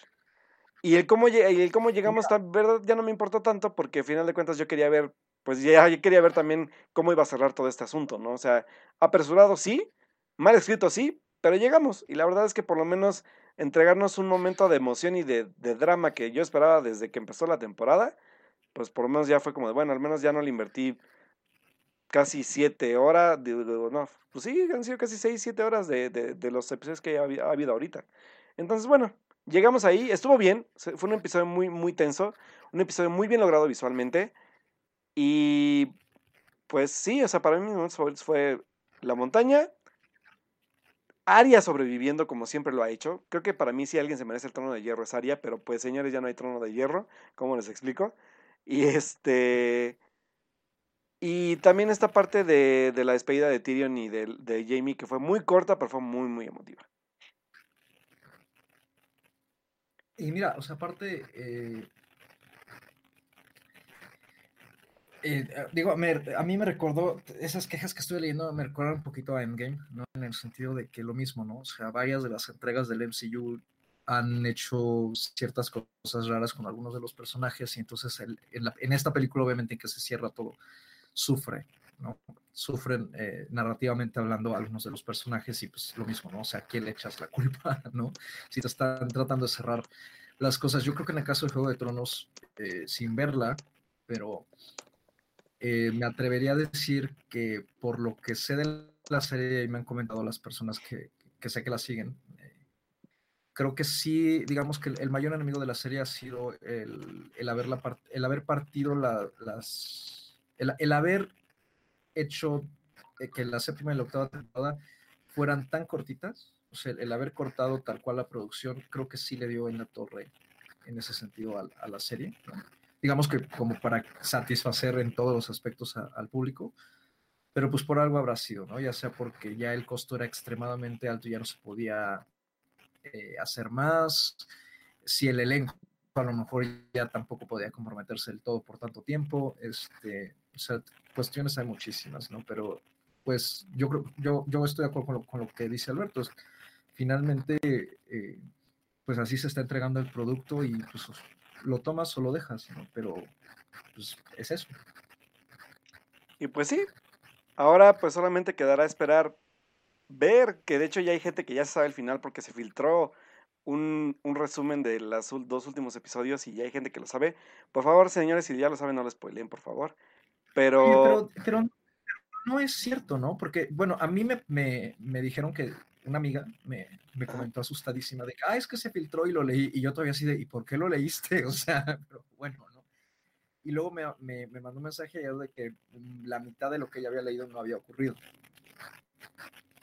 mm, yo sé que sí, yo sé que todo se cumplió. O sea, bueno, porque lo que ella leyó es que, por ejemplo, que creo que Arya se había infiltrado en el castillo y que había intentado atacar a alguien, pero le habían, la habían acuchillado y que entonces eh, el, el, perro la salva y la saca fuera cargando y la deja acostada en Pasa algo, pasa algo parecido, pero no completamente... No sé cómo te lo había platicado, igual te lo platico mal, pero sí pasó algo así. Ah, o sea, es como las semillas son similares. Ok. Sí, o sea, la verdad es que sí son muy, muy similares y yo sé que sí era casi todo completo. Pero bueno. ¿Qué te digo? La verdad es que pues yo, yo disfruté mucho el capítulo de ayer, la verdad. Así que pues... Sí, tengo muchas quejas en cuanto a la narrativa, pero pues... Pues es como, como dice, dice Uriel, ¿no? O sea, que, que, que este... Qué conformista, pero pues creo que pues ya no puedo pedir más de la serie. O sea, la verdad es que pues ya la regaron en muchas cosas. Y pues por lo menos que me den un final digno es lo único que pido. Y que hasta donde vamos, creo que vamos bien. O sea, creo que vamos por un final por lo menos medianamente satisfactorio, así que pues esperemos que, que así sea y pues bueno, es todo lo que tengo que decir, ya no voy a decir nada más. Es que sí, es que siempre pasa esto con los finales de temporada de, de series fuertes y, o sea, nadie está conforme y, y, y yo creo que también los, los mismos guionistas y productores se estresan porque saben que, que la presión es muy, muy cañona en la última temporada y sobre todo conforme se acerca el final, ¿no? O sea, grandes series lo han sufrido, lo sufrió Friends, que, en su, que hasta eso el final salió muy bien liberado, eh, lo sufrió How I Met Your Mother, lo sufrió este, eh, eh, Lo Soprano, lo sufrió Seinfeld, lo, y lo han sufrido un montón más, ¿no? O sea, Lost también, ¿no? Las de Marvel también en Netflix, o sea, muchísimas series sufren de esto y pues ni modo. Menos Mad Men. Mad Men es totalmente. Mad Men y Breaking Bad son las series más redondas que he visto y más bien planeadas. Bueno, a excepción de. No, pero me refiero a que seguramente. Me refiero a que seguramente también sufrieron esa presión, o sea, de, de, de cómo entregar de forma completa un final redondo y que es, fácil que no. Eh, es posible que no salga bien, ¿no? O sea, esos son dos son ejemplos en los que se salió, creo bien. Sí, claro. Y pues bueno, pues de todas maneras el, el, fenómeno está ahí. Juego de Tronos ha sido un fenómeno importante dentro de la serie de la televisión, sobre todo por el, la cantidad de presupuesto invertido en la serie. Y pues bueno, así que el próximo domingo pues vamos a ver el final de esta serie que pues ha causado controversia, que ha emocionado muchísimo y pues sobre todo que pues se acaba una época de casi ocho años de haberla seguido. Y obviamente pues vamos a estar platicando el, el, próximo programa sobre ella. Incluso yo creo que si no hay estrenos interesantes, que creo que lo único es John Wick, Posiblemente podamos irnos con un especial de Juego de Tronos y la película nada más de la semana para que pues, estén con nosotros y puedan discutir en vivo pues de lo que de lo que fue el final de esta gran serie, ¿no? ¿O usted qué opina, señor Carlos? ¿Hacemos especial o no? No, yo por mí está bien, ¿eh? O sea, yo trataré de apoyar en lo que pueda con lo que sé de las primeras tres temporadas. Te digo, yo siento que yo veo la serie, o sea, me enteré de lo que pasó ayer es, eh, gracias a los memes y a un montón de tweets, entonces, y, e incluso en orden, o sea, me enteré en orden lo que fue pasando, es como si lo viera, ¿no? Claro. Y, pero, pero sí, este, digo, tú lo sabes, o sea, sí, yo, a pesar de que no, no veo Juego de Tronos, sí, sí me gusta mucho este mundo de la fantasía medieval, ¿no? Y, y creo que tiene, tiene muchas eh, similitudes con otras cosas que ya hemos visto en otros lados, y este, y narrativamente hablando me parece un tema muy interesante, ¿no? Sobre todo por, por toda esta polémica de, de, desarrollo de personajes y de si, si, si, es, si, si estaba merecido que un personaje actuara de tal manera o no. O sea, uf, eso hay para dar y regalar, ¿no? Sí. Pues por mí, perfecto. Pues muy bien, señores. Y pues rápidamente, ya acabando de hablar de Juego de Tronos, me voy rapidísimo con la recomendación de la semana por si no quieren ver este tipo de series. Así que pues me voy rapidísimo con la recomendación que es Rilakuma y Kaoru que está en Netflix. Es una serie animada en stop motion japonesa que eh, cuenta la historia de Kaoru que es una chica que vive acompañada de dos ositos y un pollito enojón. Y pues nos habla literalmente de su día a día, de lo que es vivir eh, pues sola o con estos roomies muy peculiares y pues todas las cuestiones que tienen que ver con aspectos emocionales personales, con este problemas del trabajo, con problemas familiares, problemas amorosos, pero tratados de una forma muy bonita porque cada episodio te da un tipo de moraleja sobre lo que viste en el episodio. O sea, ya si hablamos de problemas de trabajo, pues algún, alguna frase importante que te hace pensar un poco en lo que acabas de ver. Este, y sobre todo, algo muy bonito es que creo que es una serie que tiene un diseño de producción hermoso. Como es una película de stop motion, digo, una serie en stop motion, el diseño de producción es tan cuidado, tan bonito. La comida, los detalles de la casa donde vive, dónde es su trabajo, el parque a donde va. Toda la serie está muy bien cuidada, visualmente está muy, muy padre. Y la verdad es que yo la estoy amando muchísimo. Solo estoy a dos capítulos de acabarla. No la puedo acabar hoy, pero estoy a dos episodios ya de acabarla. Y la verdad es que me está encantando la serie. Es muy bonita. Y lo más bonito de todo es que es una serie muy veloz. La serie cuenta con tres episodios y duran de 10 a 15 minutos cada uno. Así que pues ahí está la recomendación. Es una serie japonesa y basada en el, en el personaje de, de este osito famosito que de hecho es como un peluche que venden mucho en Japón, que se llama Rilakuma. Y pues Kaoru se, une a, pues, a una aventura con, con, él y con dos personajes más que son de la misma marca. Así que pues es mi recomendación para que si quieren ver otro tipo de, de, pues, de series, vean Rikaluma y Kaoru. Eh, stop motion, eh, véanla en su idioma original, yo la estoy viendo en su, idioma, original que es japonés, pero también está con su versión en inglés o doblaje. Así que pues chequenla, les va a encantar sobre todo por el diseño de producción, está muy bonita, muy muy bonita, me está gustando muchísimo. Y pues no sé si Carlos tengo una serie que recomendar o, pues ya, o ya nos pasamos directamente ahora sí a lo que nos truje, que es el estreno de la semana. ¿Ya? ¿Nos vamos? No, yo creo que mejor. O sea, la verdad es que sí he estado esperando las series en, en, en estos meses. Entonces, sí, sin duda, Pikachu. Vámonos entonces a cine, muchachos, porque toca hablar de Detective Pikachu y qué emoción. Vámonos. Películas. Cine. Cartelera comercial en Fortnite. Y llegó el momento de ser el mejor del maestro Pokémon, señores, porque esta semana se estrenó la película y primera película live action de Pokémon de la que casi no hemos hablado durante este programa. Pero pues toca ahora sí el momento de hablar bien de ella, que es Detective Pikachu y que está protagonizada por eh, Ryan Reynolds en la voz de Pikachu y por Justice Smith como su compañero de aventura para pues este primera aventura con escenarios reales que mezclan obviamente también pues animación CGI para pues demostrarnos que existe un mundo Pokémon y que se puede vivir en él y que se pueden vivir muchas aventuras. La película está dirigida por, ay, espérenme porque tenía el nombre de el director. Uh, de, porque Rob Letterman. Rob Letterman, ¿va? Eh, bueno, Rob Letterman, yo lo, yo lo topo porque él dirigió sí. esta película de Ghost Bombs con este, ay, este Jack Black. Y que la verdad no era una gran referencia para dirigir una película de Pokémon más que por el tipo de efectos que usa y el humor sobre todo. Pero la verdad es que no lo hace mal. Y de, de, de hecho por ahí di un dato curioso que me llamó mucho la atención, que yo sé que para muchos es como de, ¿y eso qué nos importa?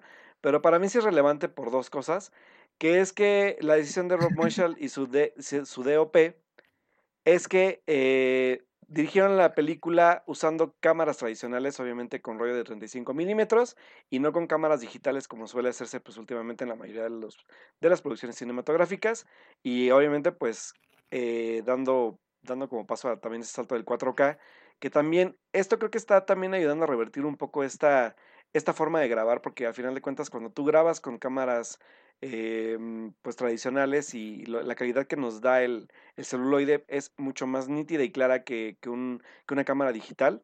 Obviamente hay mucho más trabajo visual de, detrás de ella y le ayuda muchísimo creo que a, la, a, las remasterizaciones de 4K que están haciendo últimamente para, para lanzarlas en Video Home, ¿no? Entonces, eh, pues Detective Pikachu, ¿de qué trata? Detective Pikachu trata la historia de un muchacho el cual se encuentra por, por casualidad del destino a un Pikachu parlante, quien le va a ayudar a descubrir qué pasó con su papá y su misteriosa desaparición, la cual ellos creen que está muerto, pero extrañamente creemos que no. Así que pues bueno, este muchacho va a tener que involucrar en todo un universo Pokémon, un amplio universo Pokémon. La verdad es que la amplitud del universo aquí es bastante a lo que yo esperaba.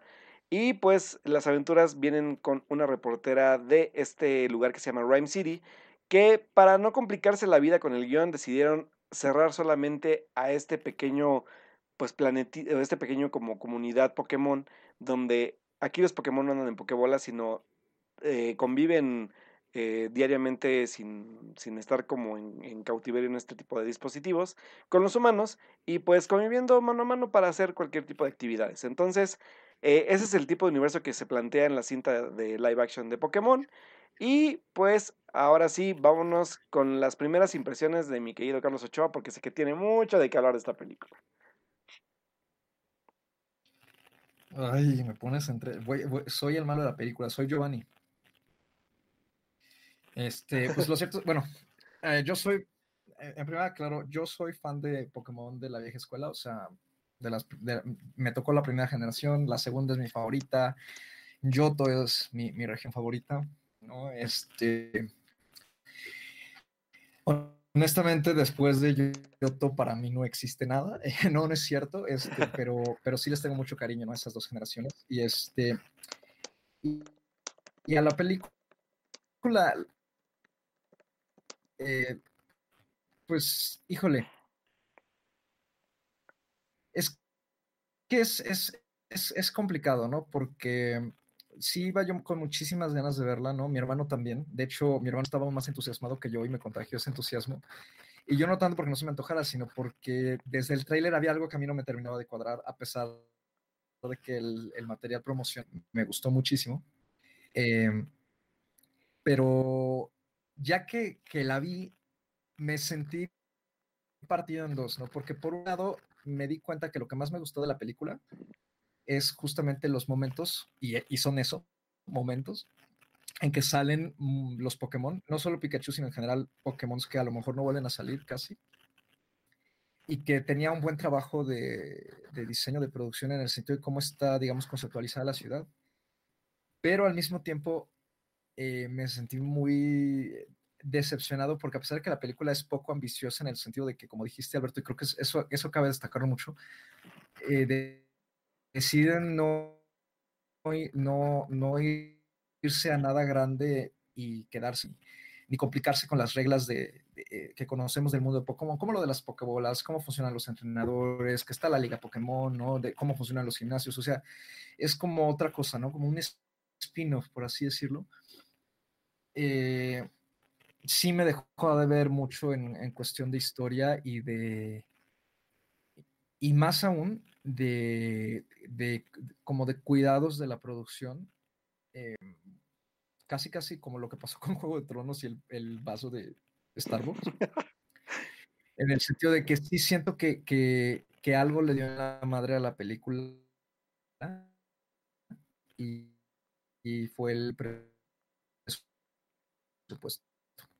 ¿No? Se nota en algunos de los efectos especiales, ¿no? El Pikachu es impresionante, tremendo, ¿no? Impresionante ver. Se nota que están incluso como medio pegados por ahí, ¿no? Los momentos que más me saltan son cuando hay interacción con los humanos, me, me, viene a la cabeza este, el, una de las primeras apariciones Pokémon, el Lickitung lamiendo al personaje de Justice Smith, ¿no?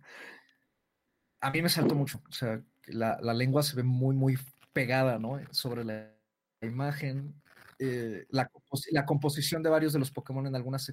Y, y, pero, pero, o sea, la culpa, yo creo que si, si hay que señalar culpables, creo yo, el presupuesto. Sí leí por ahí, porque finalmente Nintendo no está haciendo la película y, y Pokémon tampoco, ¿no? O sea, la película la terminó, la terminó haciendo Legendary, ¿no? Y, y, otra gente. Y también, este, o sea, que, digo, creo que como, como, como una presentación está bien, ¿no? Ah, eh, creo, que, creo que la película es amable. Y, pero nunca se termina de decidir exactamente qué tono quiere buscar, ¿no? Porque por un lado, eh, el diálogo y el guion es, es, muy sencillo, el diálogo es malo, o sea, la verdad es que hay diálogos malos, pero se remite un poco como también a lo, a, cómo funcionan, por ejemplo, los episodios de anime, ¿no? La verdad es que los episodios de anime son extremadamente simple, simples, ¿no? ¿no? No es una serie mala porque el, el target de la serie es justamente un target de unos 6 a ¿Qué dirías, Alberto? ¿12 años? Mm, no, yo creo que hasta unos 15 todavía. O sea, todavía de, de 15. Depende de su tolerancia a las estupideces de Ash este, y al hecho de que Ash no crece. Este, es, nuestro, es nuestro Bart Simpson. Ándale, no, no, y, yo, a mí la verdad yo me llegué a frustrar más con Ash porque nunca ganó la liga Pokémon, que era lo que se supone que la serie quería hacer, pero pues si ganaba la liga se muere la serie. Entonces, este, o sea, que, creo que, que el mayor problema de la película es ese, ¿no? La inconsistencia tonal, entre que por un lado tenemos una historia simple, ¿no? Un misterio muy simple que se ve venir de lejos, eh, yo creo para apelar al público pequeño, ¿no? O joven, y al mismo tiempo la personalidad del Pikachu no me termina de cuajar, ¿no? Porque si de repente llega a tener pues diálogos que dices, oye, esto, o sea, esto que, o sea, digo, me hace reír, pero, pero, o sea, es, la película está tratando de ser como inteligente y creativa o es estúpida, ¿no? Porque el Pikachu es inteligente, pero todos los demás están estúpidos, ¿no? Algo así, ajá. Eh, a mí eso me fue, me fue, me fue descolocando conforme avanzaba la película y digamos, la primera media hora, pues dura prácticamente 140, 100, 100 minutos, ¿no? Una hora 40. La primera media hora me pareció muy simpática. La segunda, la segunda media hora me pareció ok. Y la última fue cuando dije, no, ya vaya. O sea, me pareció, sí, poquito ridícula, ¿no? Con todo, creo que es bastante entretenida, ¿no? Y me quedo con los momentos, justo, eh, justo los momentos que salen los Pokémon, que algunos de esos me gustan mucho, ¿no? Eh, y son, eh, son momentos que yo creo que esta inserción orgánica de cómo los Pokémon interactúan con, los, con las personas y cómo están integrados en esta ciudad, ¿no? Me parece una muy buena decisión creativa, ¿no? Una escena que a mí me gustó muchísimo, eh, más bien es un flash, ¿no? Es un, un, trico que aparece en el vestíbulo del edificio. Creo que la película se deja ver, ¿no? Este, como blockbuster me queda de ver bastante, ¿no? Es entretenida, creo que vale más por momentos y guiños hacia la nostalgia y hacia los fans que hemos crecido con la franquicia, sobre todo de ver varios Pokémon. Conserva bien la esencia de los Pokémon que aparecen en pantalla, pero eh, si estás buscando algo un poquito más elaborado, yo creo que no, no lo vas a encontrar ahí. La puedes pasar bien, creo, a secas. Eh, yo no la volvería a ver, pero sí volvería a estar buscando todos los clips de los Pokémon que aparecen en línea. Y pues creo que en general sí cumple, cumple, como decía Alberto en un inicio, o sea, cumple bastante con lo, con lo que ofrece de, entrada. Y ya nada más para, como último, el, no voy a revelar el giro, no sé si Alberto vaya a hacerlo, este, pero digamos que el momento en que el Pikachu vuelve a hablar como Pikachu, como el Pikachu que todos conocemos, me di cuenta que creo que me habría gustado más la película sin el Pikachu parlante. Pues bueno, digo, al final de cuentas ese era el concepto del, del, juego en sí, porque obviamente hay que recordar que la película está basada en el videojuego de Nintendo 3DS, donde es un Pikachu parlante que va a ayudar a un chavo a revelar varios misterios de una ciudad. Entonces, pues, de entrada rápidamente, creo que fue una gran idea el sí hacer este tipo de spin-off, como dijo Carlos. ¿Por qué? Porque permitió dos cosas mantener satisfechos a los fans de Pokémon y atraer a nuevas audiencias a este nuevo universo.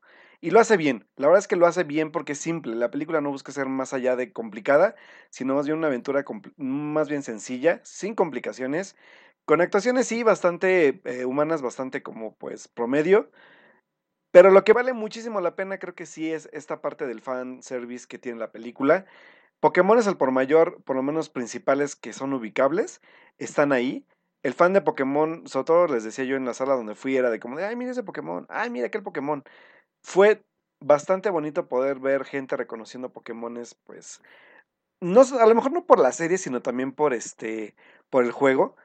Pero creo que eso vale también muchísimo la pena de la cinta, ¿no? O sea, que, que se mantiene fiel a un universo que es bastante amplio. Tiene algunas como cosas medias disparatadas, como lo de los Torterra, por ejemplo, que creo que Carlos igual lo encontró bastante disparatado.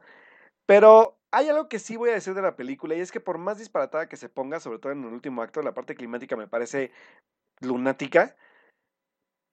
La película justifica bien esos momentos, ¿sabes?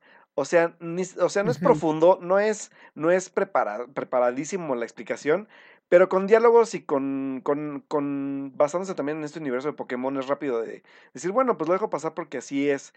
Esta justificación, ¿sabes? Sobre todo la parte del Dito, el, el guardaespaldas Dito, dices, ah, bueno, o sea, sí, Dito se puede transformar, pero solo era con Pokémones, pero bueno, está bien, o sea, se transforma, es válido.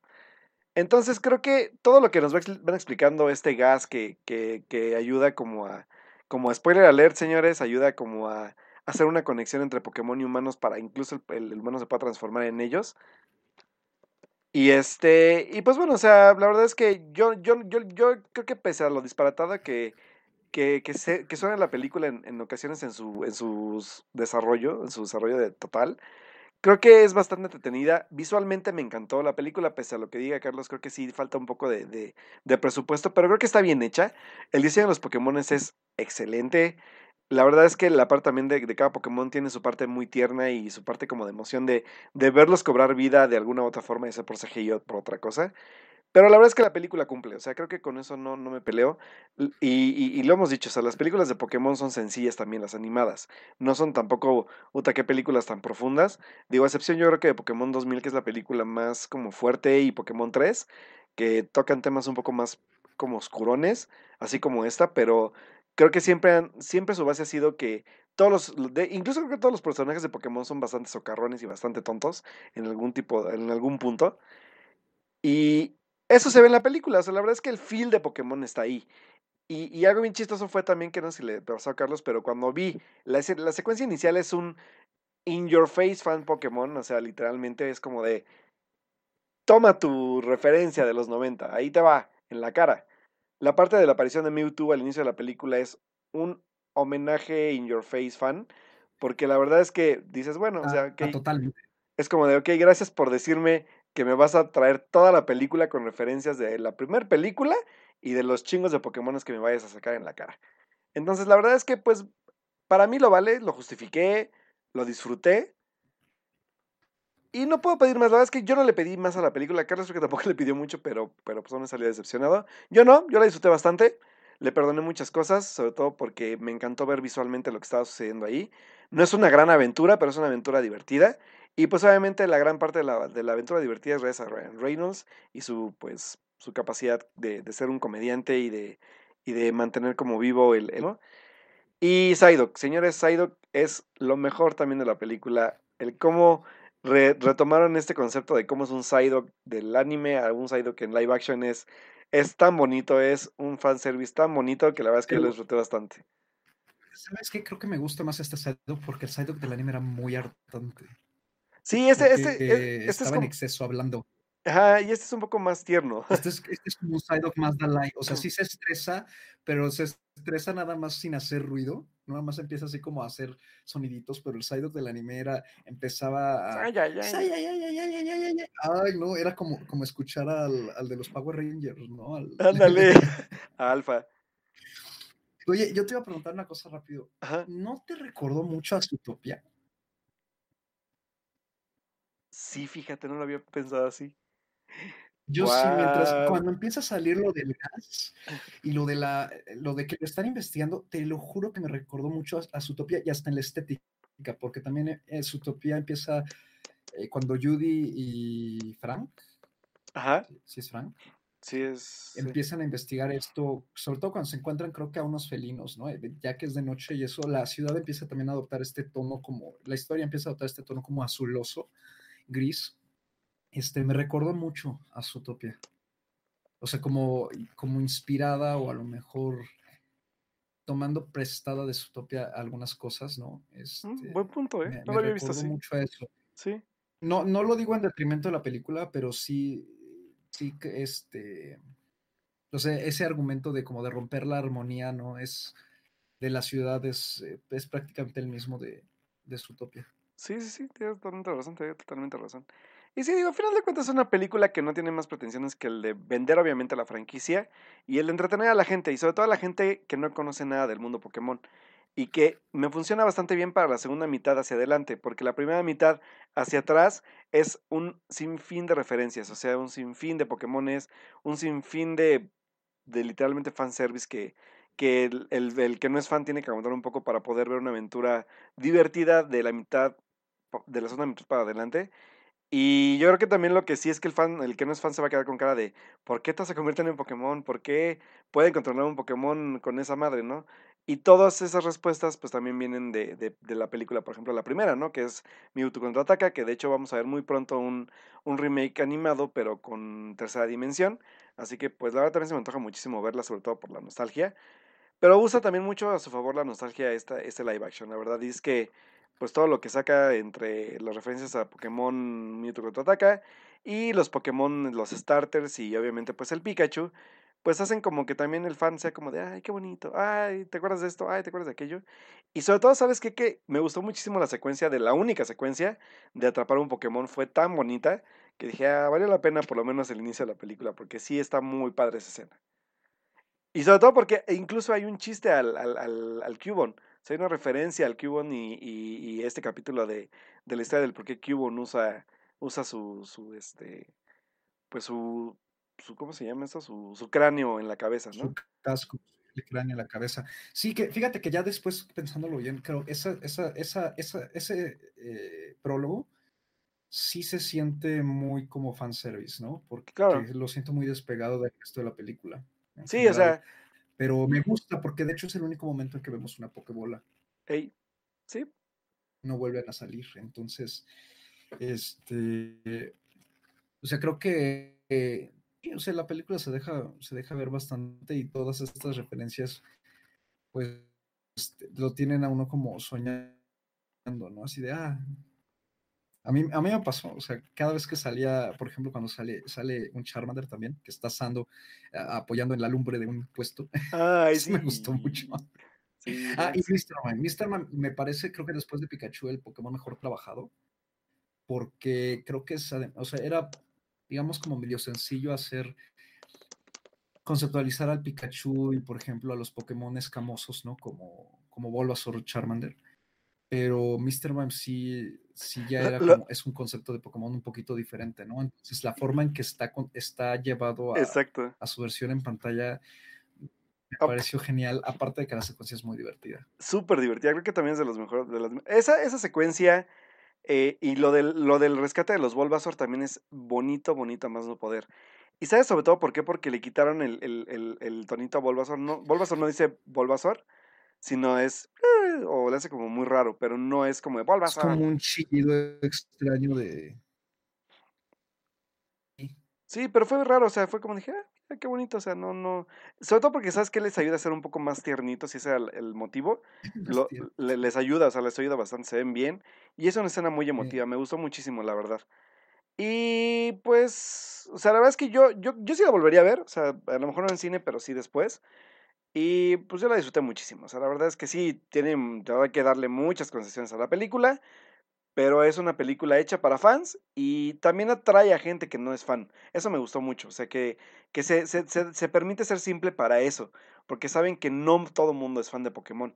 Entonces, abrirles este universo también es como bastante bonito porque es, es amigable, ¿sabes? O sea, no es un universo excluyente que es como de, ay, no, es que si no conoces esto no lo vas a entender fue muy sí. fácil, eh, la verdad es que fue muy fácil decir, la gente vive con, con, con, animalitos alrededor y eso es Pokémon. Hay muchos animalitos de diferentes tipos y te puedes identificar rápidamente con alguno de ellos. Nada de que, y si los atrapas, y que si los gimnasios, iba a ser un concepto muy complejo, ¿sabes? Y que hayan hecho simplemente Rhyme City así, era una forma muy, muy bonita de atraer a la gente al mundo Pokémon por su, por su feel, más que nada, también este feel que tiene, este, sobre todo, por ejemplo, el, Pokémon eh, 2000 con, con, este, con el poder de uno, que es como este mensaje ecológico, si quieres verlo, esta como convivencia Ajá. entre Pokémon y humanos, está muy presente también ahí. Entonces creo que eso le ayuda bastante a la película también.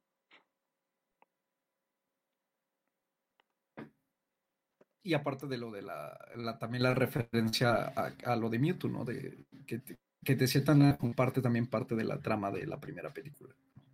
Sí, o sea. Que la humanidad, o sea, que Mew tuviera humanidad de cierta manera. Ojo, ojo ahí, porque eh, no sé si lo captaste tú, pero eh, Detective Pikachu sí está ligada al universo cinematográfico animado, ¿eh? No sí. sé si lo captaste, porque sí, de hecho, sí. esta es la segunda captura de Mewtwo, o sea, no es un origen de Mewtwo, sino más bien es la captura de Mewtwo otra vez para poder obtener este poder de control sobre los demás Pokémones, porque Mewtwo ya habla de que había tenido experiencias previas de, de maltrato con los humanos. O sea, no es la primera vez que lo vive. Entonces sí estamos hablando de que respetan que existió un Mewtwo contraataca. Que, que, de que, de todos modos, fíjate que a mí me deja muy insatisfecho ese, o sea, porque resulta ser que Mewtwo es como más fuerte que Arceus porque puede como casi casi transferir almas o algo así. Claro. No es algo que a mí me convenza, o sea, creo que eso sí a lo mejor no es canon, pero pues para los efectos de la película, pues funciona, ¿no? O sea, eh, se sostiene en sí misma, por así decirlo. Sí, la verdad es que, o sea, como yo dije, a final de cuentas justifican lo más posible que pueden. Y no son justificaciones también muy válidas, pero lo justifican. O sea, por lo menos se preocupan por justificar lo que está pasando. Digo, lo de los Torterra, por ejemplo, está súper volado, pero en una escena antes vimos que estaban haciendo experimentos con ellos y que estaban intentando un jardín gigante de Torterras y lo tenemos. Al final de cuentas ahí está y está justificado porque existe ahí. Entonces, pues digo, no sé. La verdad es que sí, es, es que hay que dar mucha concesión a la película, pero yo la disfruté bastante. Gente que no conoce nada de Pokémon, bienvenida al mundo Pokémon, porque yo sé de gente que sí está entrando a la Pokémon por esto. Y bienvenidos, o sea, es un mundo muy bonito, muy, muy, muy básico, pero muy tierno y a la vez muy, muy disfrutable. Así que yo disfruté mucho de Detective Pikachu, a Carlos creo que lo decepcionó un poco, pero a final de cuentas de esto se trata siempre, pues no a todos les va a gustar o todos sí, pero pues aquí, aquí siempre opinamos de eso y pues esa es nuestra opinión. Lo que hayan opinión ustedes, déjenos en el chat. Y pues, Carlos, ¿algo más que quieras agregar de Pokémon? No, simplemente ya estoy listo para comprar Pokémon Sword. Y yo también. A finales de año. A finales de año. Así que muchachos, si este son fans de Pokémon en videojuegos, pues ya estamos a casi nada de que salga esta nueva generación. Y pues aquellos que juegan Pokémon Go, pues si gustan pedirnos su, nuestros códigos, bueno, a mí, mi código para jugar, pues ahí estamos pendientes de, de seguir aumentando este, esta comunidad friki Pokémon. Así que adelante y pues, eh, pues creo que esto sería todo. Acabamos hablando de, mucho de Detective Pikachu, pero creo que lo meritaba. Sobre todo porque, como lo dijo Edith, soy súper fan de Pokémon y invité a un, también un gran fan que es Carlos.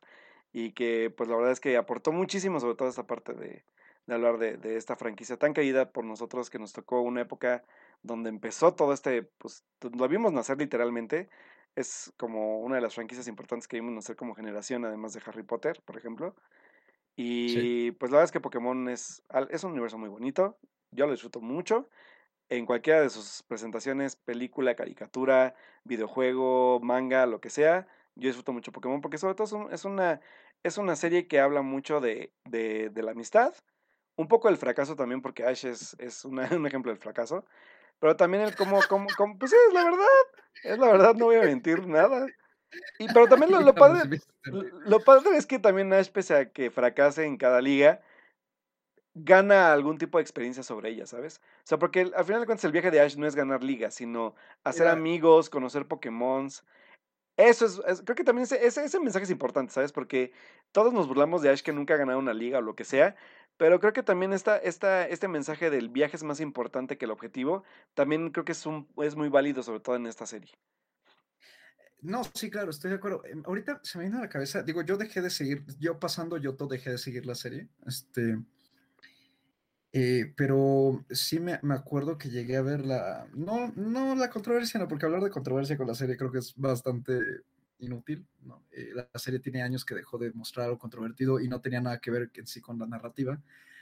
Este, mmm, creo que fue hacia un final, no sé, o sea, no sé cómo se maneja ya la, la serie, si por temporadas es, es, con base en las generaciones y en los juegos. Creo, quiero entender que sí, pero creo recordar que sí hubo bastante, estuvo muy sonado un final de, de la liga, de una liga Pokémon en la que Ash está en la semi, está prácticamente en la final y la pierde. Y la pierde de una manera muy tonta. Creo que fue con Greninja. No, o sea que, y que incluso se, yo me acuerdo que leí muchos comentarios que decían, es que estaba peleando muy bien y de repente falla por una estupidez y, y, no parece una estupidez genuina de la batalla, ¿no? Es como, como si el guion lo hiciera fallar a propósito, ¿no? Le niega esa victoria, entonces es muy frustrante. Pues sí, creo que la historia de Ash es más bien el viaje, ¿sabes? Creo que más allá de que gane. Pero bueno, digo, lo único que lo he visto ganar yo en mi vida de anime es las Islas Naranja y eso porque nadie las conocía, pero la ganó. Sí, sí, cierto. Pero bueno, la, la, Liga Naranja. La Liga que aparte eran como súper chiquita. Sí, o sea, era una liga muy pequeña, eran, eran enemigos muy promedio, pero bueno, la gana, ¿no? o sea, es una gana, es una victoria dentro de muchos fracasos, así que la verdad es que, pues sí, la verdad es que si no siguen el anime, o sea, son mil capítulos, pero si gustan seguirlos, están tanto en Amazon Prime como en Netflix, distribuidas las temporadas. Y pues igual no es necesario ver todo, pero pues algunos capítulos son muy divertidos.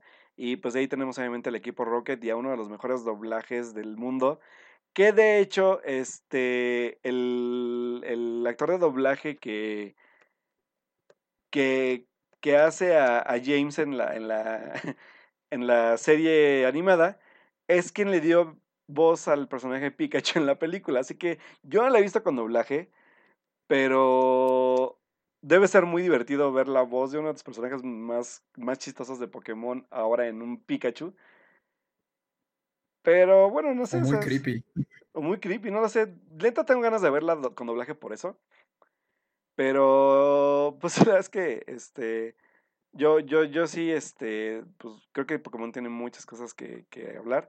Eh, de hecho, este, el, el, el, actor de doblaje que hace a James y a, a, este, a Pikachu en la película, que es este Pepe Toño Macías, con Antonio Macías, pues este, lo, también lo van a ubicar por varias voces más en diferentes tipos de películas y, y, este, y caricaturas, pero uno creo que de sus más grandes aciertos es, es James en, del equipo Rocket en Pokémon, así que pues igual si la ven doblada, pues cuéntanos qué les pareció el doblaje de, de, de Toño Macías.